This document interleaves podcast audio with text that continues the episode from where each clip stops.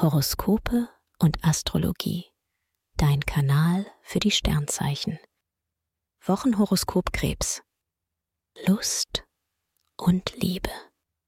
Du bist in einer Phase, in der du zwar von der Liebe träumst, aber beim Flirten selbst weniger Biss entwickelst. Du willst lieber erobert werden und entwickelst nur langsam Gefühle. In einer Beziehung brauchst du mehr Geduld und musst wohl öfter mal ein klärendes Gespräch führen. Beruf und Finanzen. Beste Jupiter-Saturn-Vibes verbessern deine Fähigkeit, gute Entscheidungen in Sachen Job und Finanzen zu treffen. Im Moment hast du ein Händchen für alles Finanzielle und witterst Chancen schneller als andere. Du bist eloquent und kriegst am Ende, was du willst. Gesundheit und Fitness.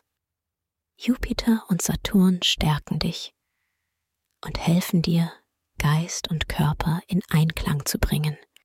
Es läuft umso besser, wenn du dir für all deine Vorhaben etwas mehr Zeit nimmst und am Abend auf Wellness und Erholung setzt.